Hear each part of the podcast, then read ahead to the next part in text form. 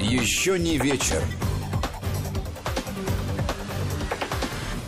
Здравствуйте, Гия Саралидзе, Владимир Аверин на своих рабочих местах.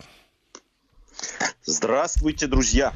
Я надеюсь, что вы у радиоприемников и готовы вместе с нами обсуждать сегодняшние события, сегодняшние темы. 8 903 170 63 63 для тех, кому удобен WhatsApp и Viber. 8 903 170 63 63. Либо смс-портал, короткий номер 5533, слово «Вести» в начале текста, деньги вашему оператору связи, и смс окажется у нас здесь в студии. Ну и не забывайте о возможностях нашего приложения «Вести FM». Можно скачивать. Если установлено, то не забывайте проверять. Э, там тоже появляются любопытные э, материалы и возможности.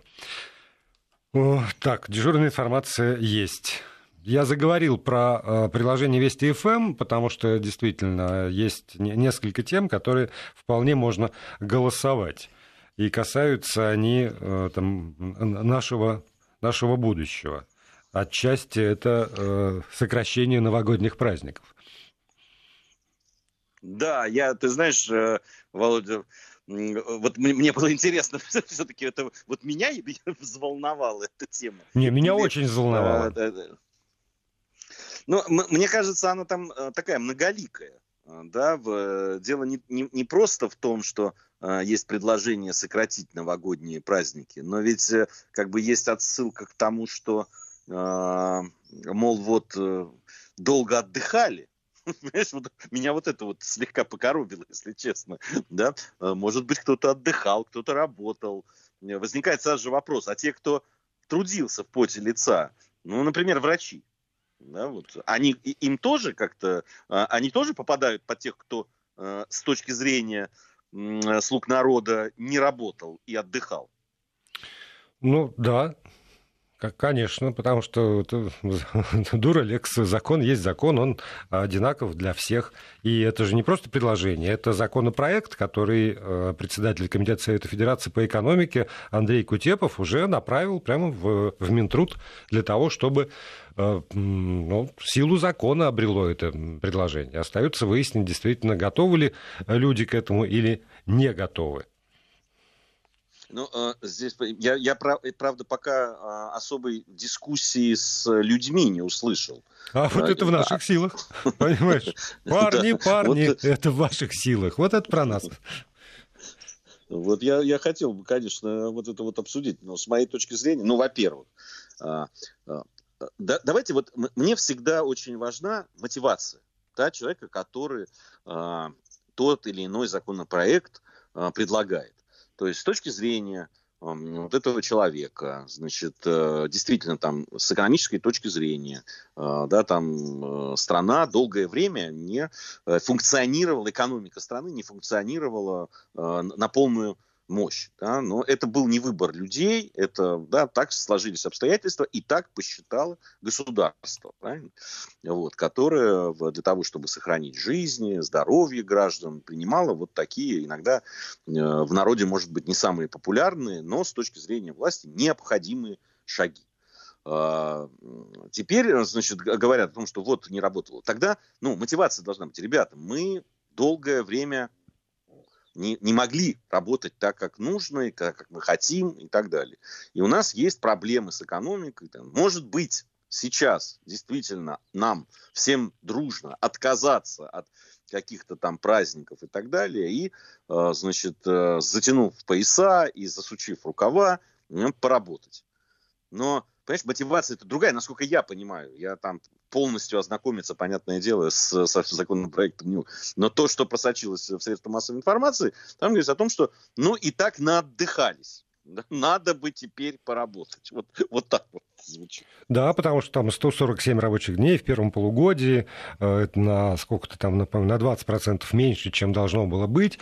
Э, знаешь, вот самое смешное, что э, я не помню, когда же это я учинил э, в нашем эфире, чуть ли не в апреле еще э, бросил эту идею как раз по поводу того, чтобы сократить не только новогодние каникулы, но и отменить вот всевозможные дополнительные выходные дни, которые тут попадают, попадаются. Ну, так тогда вот и на 12 июня, и там на 4 ноября, и на, на, что-то еще я там вспомнил, какие-то выходные дни, которые могли бы быть, включая следующие майские праздники. В рамках э, там, пятого аргумента. Я-то, собственно, провоцировал людей, естественно, и даже мне казалось, что это забавно, там, как- как-то взбодрить всех, когда э, настроение было не очень хорошим в период этой самоизоляции. Ты бы э, прочитал те комментарии, которые приходили.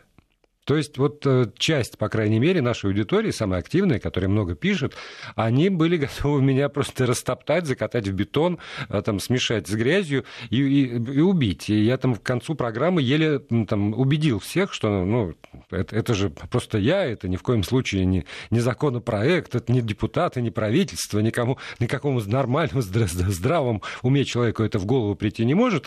И вот, значит, э, я-то так резвился пользуясь своим служебным положением э, раннюю весной, а сейчас вдруг я обнаруживаю, что нет, вполне серьезный человек, сенатор, экономист, председатель Совета по экономике, мыслит в ту же сторону.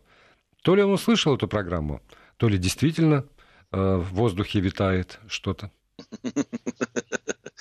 Нет, ну ты знаешь, э, на самом деле понятно, что в воздухе витает. Хотя допускаю, что и программу услышали. Нас слушают. Мы об этом знаем, и не в первый раз с этим сталкиваемся, что нас слушают. Но не дослушивают и, и, и иногда... до конца, потому что когда я стал объяснять, что я шутил, видимо, он уже отключился.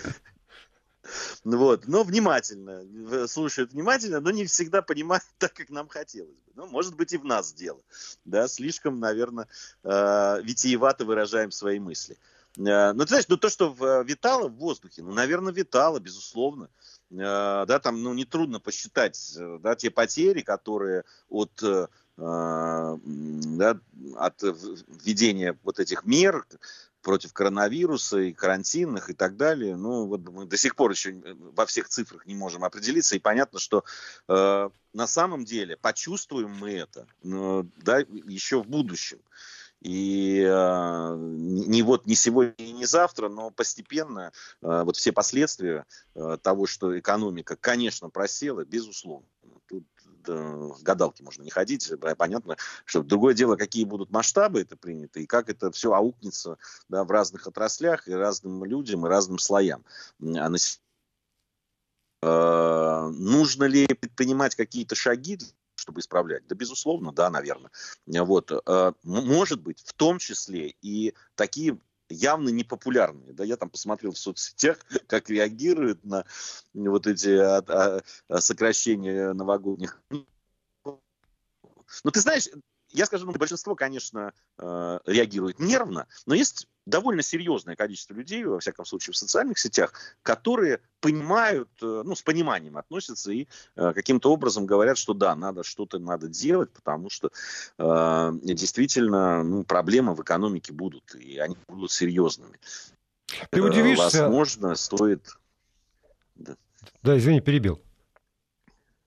А ничего, ничего, я слушаю. Да, ты удивишься, но вот голосование в приложении Вести ФМ показывает э, очень для меня неожиданный результат. Во всяком случае, вот э, сегодня значит, наши слушатели голосовали по поводу сокращения новогодних праздников, и 52% из огромного количества проголосовавших сказало ни за что, а 48% сказало да, да, уже наотдыхались. Причем формулировка была именно такая, да, уже наотдыхались. И 50 на 50 практически. Я не знаю, надо ли придавать силу закона этому предложению, потому что есть какие-то вещи, ну, которые могут регулироваться на уровне, по-моему, там, конкретного э, предприятия, конкретной организации.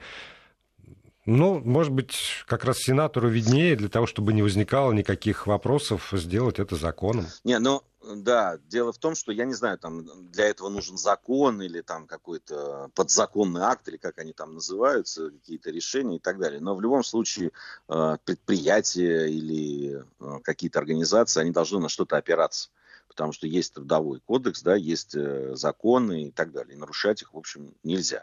Если людям это не понравится, они могут подать в суд. И здесь э, закон будет на стороне тех людей, которые скажут, что если ну, это, это праздничные дни с точки зрения государства, значит, там и оплата другая должна быть, и они имеют право на эти выходные законные и так далее. Если э, государство да, там примет э, решение да, и скажет, что это, это будут рабочие дни, там совсем другая история. Поэтому, ну, я сейчас, понятно, не юрист, тем более вот в этих э, каких-то нюансах не разбираюсь, но, видимо, это так все-таки.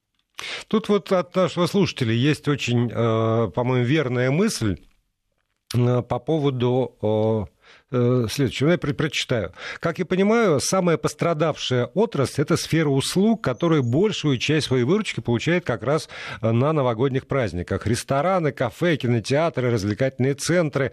Соответственно, из-за сокращения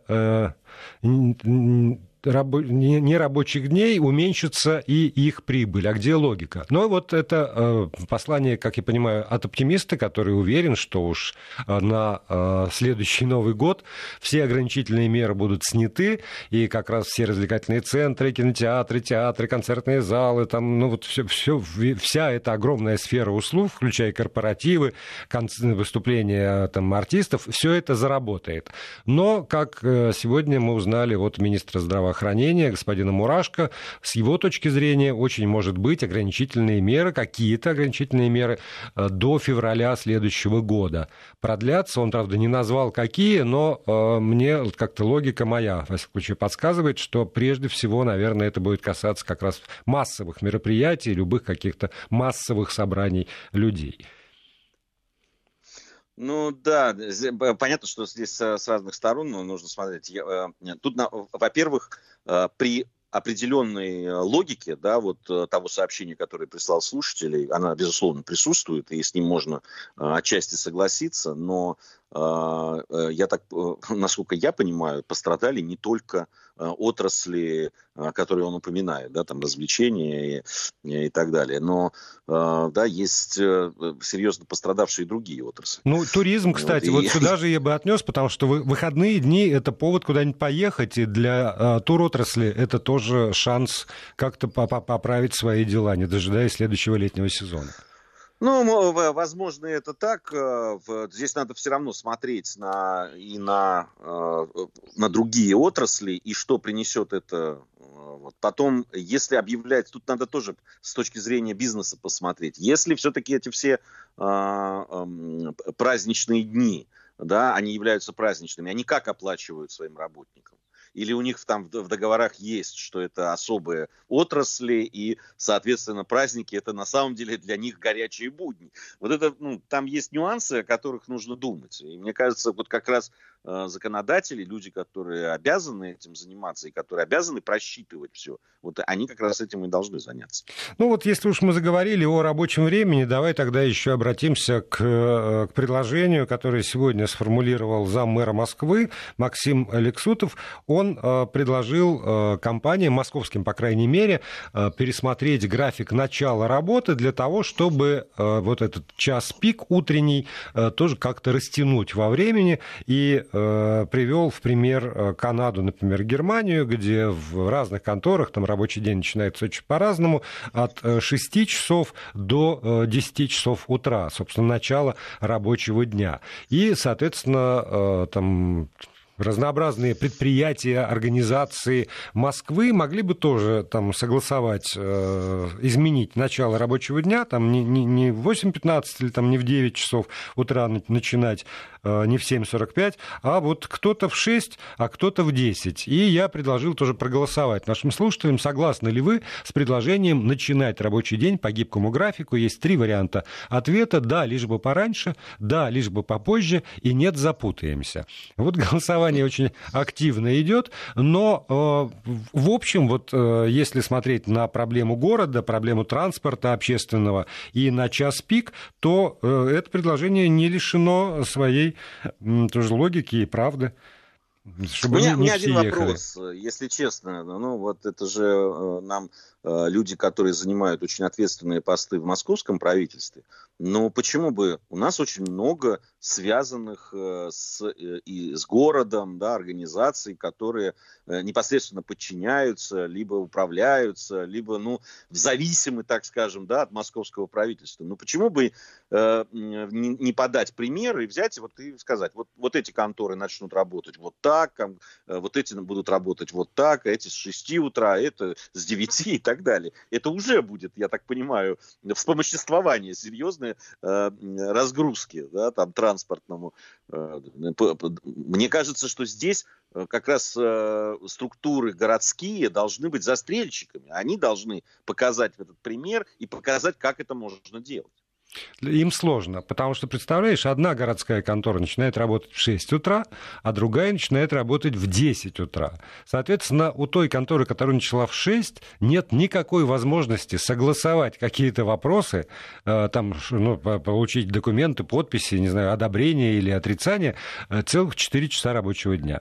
А, а у ну, той, которая начнет... заниматься не, не согласовывать до там три часа там, или два часа, а заняться какими-то другими делами. Но понимаешь, то же самое могут сказать все остальные. Вы знаете, мы в 6 утра начнем работать, а все остальные пока не работают, и мы бессмысленно будем сидеть. Ну, э, э, тогда ровно такие же ответы я э, прогнозирую, что мы получим и от других, понимаешь? Здесь, Понимаю. Здесь Ну вот, ну вот, когда вы делаете такие предложения, я поэтому и сказал, зашел издалека, что называется, Володя, и предложил э, вот организациям, э, которые подчиняются, да, там, московскому правительству, да и тому же господину Лексутову, вот подать, вот мы делаем вот так, так и так. И на своем примере показать, как это здорово работает, как можно все логистически это выстроить и так далее. Ну, надо отдать должное господину Лексутову. Он еще одно предложение вбросил – в частности, изменить э, тарифы э, для общественного транспорта как раз э, на часы пик. Сделать, ну, тоже по примеру того же Лондона, например, когда есть разная стоимость проезда, там, как у нас электричество по трехфазному счетчику примерно там здесь пиковая нагрузка, Володя, полупиковая, не пиковая. Я понимаю. Здесь важно вот что. А, вот пиковая, она будет дороже базовой, которая да. сейчас. А, да, да, ну, нет, ну то есть это, это, это не Максим Лексутов говорит, это мой внутренний голос, опыт и интуиция говорит, да, причем как-то даже раньше, чем я успел сообразить, надо ли это произнести, а интуиция уже все выдала на гора. Нет, здесь вот видишь, здесь важно там, э, если люди, которые в 6 утра платят меньше, чем Э, сейчас они платят, я это понимаю. А если просто они платят столько же, но если едут в час пик больше, тогда вот уже возникают вопросы. Понимаешь, возникают вопросы у меня тут же по поводу, да, там, э, э, э по поводу прежде всего кармана граждан простых. С другой стороны, те, кто едет в час пик, они же толкаются, там трутся, у них стираемость э, верхней одежды повышенная, нервозность, э, надо покупать там какие-нибудь капли, э, успокаиваться. А те, кто едет вне часа пик, у них экономия на этом деле. Поэтому, может быть, как раз обратная логика. С них можно взять больше денег за проезд. Ну, а пока что, во всяком случае, 39% согласно начинают работать пораньше, 19% попозже, а 42% боятся запутаться. Мы вернемся после новостей. Еще не вечер. Продолжаем программу. Гея Саралидзе, Владимир Аверин у микрофонов. Вы у радиоприемников. Средства связи известны. WhatsApp и Viber. Пишите, пожалуйста, на номер 8 903 170 63 63. 8 903 170 63 63. Либо э, смски на короткий номер 5533 со словом «Вести» в начале текста. Из, э, ну, чтобы завершить э, эту тему получаса, из э, верных тоже, на мой взгляд, замечаний. Э, а как же детские сады, они тогда должны как работать, чтобы охватить всех, э, кто начнет раньше или поздно, со скольки до скольки. И вот э, еще э, от Татьяны из Ненецкого автономного округа. У меня сын так работал в одной фирме, все приходили, когда хотели, отмечались, уходили, отработав положенные часы, но все должны были быть на работе с 10 до 16 для возможности согласования насущных вопросов. Вот так. Ну, еще, еще одна новость, которая связана с метро, со стоимостью. А, да, там вот э, есть сообщение о том, что хотят провести эксперимент в Москве по снижению стоимости проезда в метро. А, вот, и сказали о том, что в департаменте столичного транспорта как раз об этом говорят. И вроде бы как эксперимент начнется в сентябре на одной из линий метро э, во вне пиковое время, то есть вот ранним утром как раз, а, людям э, будут платить за билеты меньше, чем во время час пика. А, вот. вот что это будет за линия, пока неизвестно. Не, почему но... известно? Лексутов да? сказал, что фиолетовая... А, нет. А, нет, фиолетовую оснастили антивирусными поездами, сказал он. Я не знаю, что, что да, это да. такое. Нет, нет, э, ну, насколько да. я знаю, ну, это, это вот свежее сообщение. Там э, какая, ну, я во всяком случае не нашел, какая это ветка, но э, судя по тому, что говорят, это вот ветки метро, которые ну, расположены там рядом с перехватывающими так называемыми парковками, где можно оставить автомобили вот людям, которые едут либо из-под нас, из-под Подмосковья, либо из каких-то там дальних районов, э, оставить, э, соответственно, автомобиль и дальше продолжить движение уже на э, метро. И вот таким образом, там, понизив эту цену, ну, вроде как экономически будут людей э, стимулировать, да, там пользоваться метро и тем самым разгружать э, автомобильные трассы. Ну вот э, я сознательно не хотел начинать нашу программу с, с печальных тем, но, правда, пожалуй, самое сильное впечатление сегодняшнего утра – это видеокадры о автомобильной аварии в Юрюзане, если не вру, когда фура в смятку просто раздавила легковушки, пока значит, не ударилась в следующую фуру на дороге ехала. Да, это кадры страшные, конечно. Я, я честно говоря, не знаю. Я, ну, я не встречал деталей того, что произошло. А, вот, и что там, насколько я понял из сообщений, это была техническая неисправность фуры, там что-то отказало. Да, отказали а. тормоза, было написано. Там первая версия, конечно. Но, ну, понимаешь, вот э, я, вот я когда это смотрел, я там допустил, что отказали тормоза, но э, первое, там, первый эмоциональный, подчеркиваю, эмоциональный, далекий от логики крик, который там во мне раздался, почему он не, не свернул, там, почему он не, не э, пожертвовал собой. Ну, ну, даже я могу предположить, что тяжелый грузовик несется там на огромной скорости, куда-то можно уйти, и он мог э, погибнуть, э, в, если бы там просто в какой-нибудь кювет, например, или там стал тормозить об отбойник, или еще что-нибудь. Но, э, но все равно это было бы как-то человечнее, благороднее, чем вот вся эта каша из автомобилей, там, в которую он устроил. Ну, я, ты знаешь, мне трудно сейчас э, вот об этом говорить, так как я действительно не знаю деталей. На самом деле, когда тормоза отказывают, в общем, э, мало что можно сделать, особенно когда это многотонный э, вот такой огромный значит, грузовик, грузовой, грузовой автомобиль. Многое, конечно, зависит от того, кто за рулем, но правда, вот мне трудно. Здесь э, надо говорить с профессионалами, с людьми, там, которые э, в этом понимают. Но ты знаешь, у меня а, я никогда не возил грузовики, честно тебе скажу, но там пару раз просто на такой а, обледеневшей дороге ты вот теряешь эту э, возможность тормозить, когда тебя начинает, и это просто машина становится неуправляемой. А, ну, это немножко другая там история, это все-таки там связано с, со скользкой э, дорогой. Вот. Но ощущение, когда ты не можешь ни затормозить, ни повернуть, ни, ничего особо там сделать, просто машина делает то, что она считает нужным в данный момент. Вот, э, поэтому мне трудно об этом судить. Я думаю, что, э, скорее всего, водитель, наверное, вообще был лишен возможности что-либо там предпринимать. Другой вопрос там о технической состоянии автомобиля, насколько он был э, технически годен, когда проходил э, все нужные профилактики, там, досмотры и так далее. Это уже другой разговор, но, видимо, этим как раз следствие будет заниматься. Ну вот я жду, на самом деле, включения в наш эфир Игоря Маржаретта, нашего автомобильного эксперта. Он знающий человек, и вот все эти вопросы, конечно же, я ему адресую, но это будет уже, наверное, после 22 по московскому времени, когда у нас для этого появится возможность. Ну, еще у нас есть некоторое количество времени, там порядка 12 минут.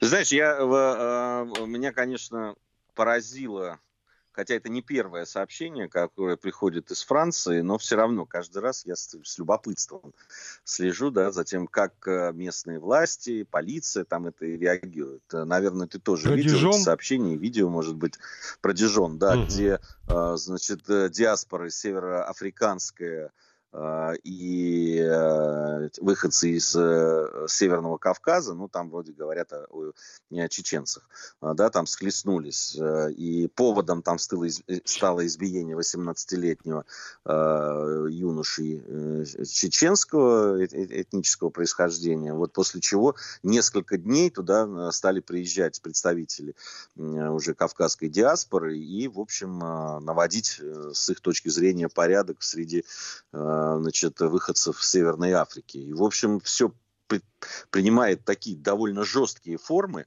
э, столкновения кровавые, даже вот то видео, которое я видел, ну, это просто, ну как, это такая мини-война, я бы да, сказал. побоище такое. Да, и на самом деле, насколько я понимаю, пока ничего успокаиваться не собираются, но меня больше всего, конечно, поражает поведение полиции которая фактически, ну и судя по тому, что наши корреспонденты европейские пишут и э, в своих телеграм-каналах там и э, передают оттуда, и то, что я прочел у ребят, которые журналистов, которых я знаю, которые ну, во Франции работают, вот, а, они фактически просто наблюдают за этим. Причем э, все в один голос говорят, что это не первые подобные столкновения. Они вообще на юге Франции, там и Ниццы, и, и другие города э, уже несколько лет сотрясают. Но впервые, наверное, такие масштабы приняли. Э, видимо, полиция занята там другими дел, делами в это время. Но удивительно, как да, целый город просто погряз, ну, просто ну, оказался просто в хаосе каком-то. Да, совершенно э, самоустранились все органы власти. Причем мы ведь это видим вот по этому поводу, а там в Соединенных Штатах или в Великобритании или еще где-то мы видим э, по, по поводу вот этих э, выступлений против расовой дискриминации. Я напомню, совсем недавно на Трафальгарской площади, э, да, там схлестнулись правые футбольные фанаты с, э, э значит, с протестующими, э, и тоже там бойня была настоящая. При этом, значит, ну, как, максимум, что делает полиция, ну, становится щитом между теми, кто вот собирались там драться между собой. Но во Франции они даже щитом не стали, они просто со стороны наблюдают. Ну, ты знаешь, вот когда идет э, разговор там о волнениях э, в, в поддержку, значит, э, этой расовой или антирасовой теории, тут у полицейских, наверное, мотивация не влезать, потому что неизвестно потом, кого назовут виноватым. А вот по поводу дижонских событий, почему-то я вспоминаю какие-то, ну, это даже не, не один э, фильм, а довольно много про там, американские там, банды, банды там, Нью-Йорка, банды того, банды сего, когда полицейские, там, получая сообщения об очередных разборках, особенно когда речь идет о плохих, вот это вот плохой полицейский, он так как-то, куря сигару или там сплевывая через зуб, говорит, ну, давай подождем, пока они друг друга перебьют. Потому что что одни, что другие, э, там, чем меньше их останется, тем лучше.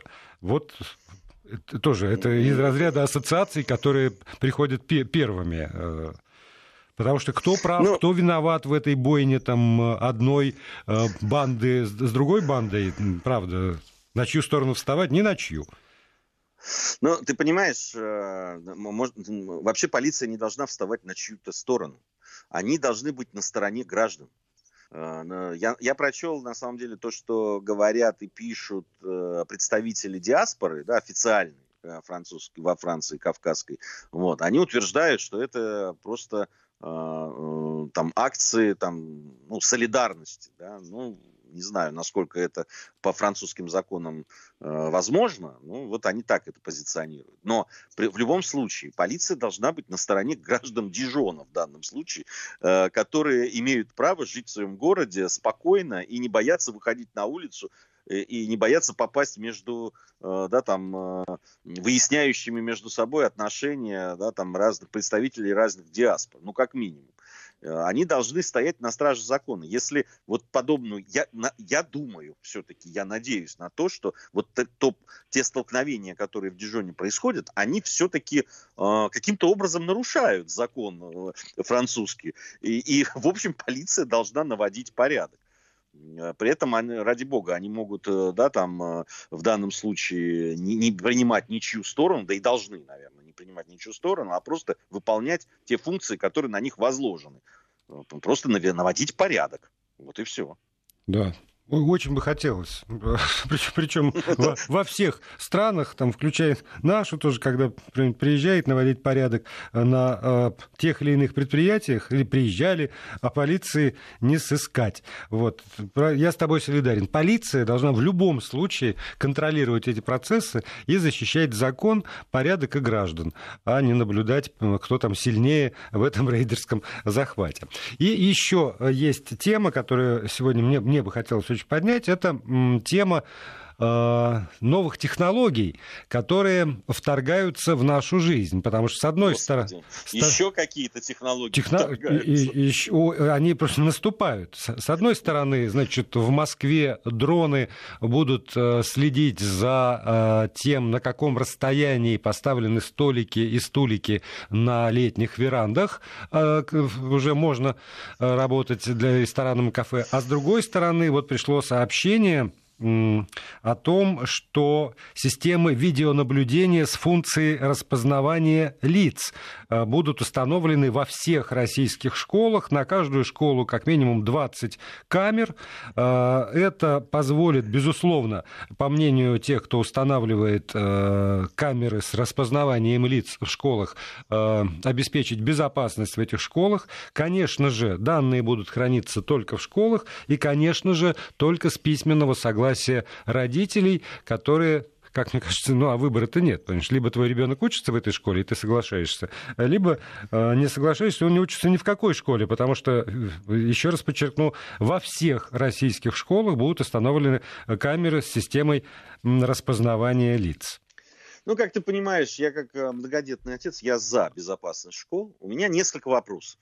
У меня тоже. У меня много да, вопросов. У меня, у меня несколько вопросов.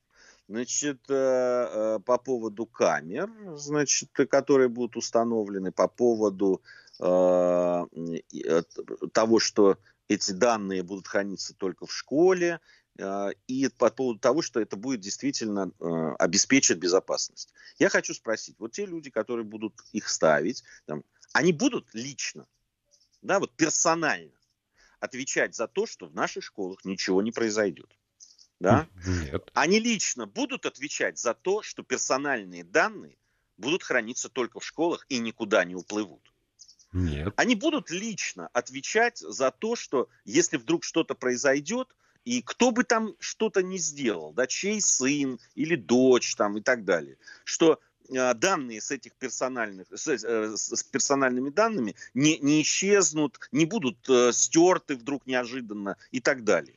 Вот если кто-то да, там, э, скажет мне, что вот будут люди, которые, которые ну, будут этим заниматься и которые будут за это отвечать персонально, я, в общем, ну, могу буду рассмотреть возможность такой, такой, э, э, таких мер.